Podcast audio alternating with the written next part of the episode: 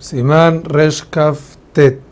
En este Simán vamos a estudiar la alajá de la verajá por una persona que presencia y ve el arco iris y el sol, Birkat.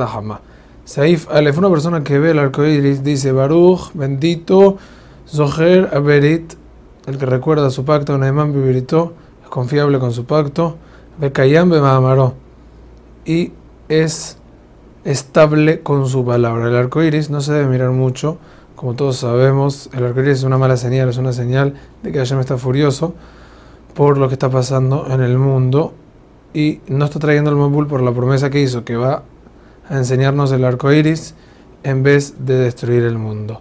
Y por eso no se debe ver mucho tiempo, ni tampoco contarle a, alguien, ay, mira el arco iris, porque es contar una muy mala noticia. El que observa mucho el arco iris, lo aleno, oscurece su vista.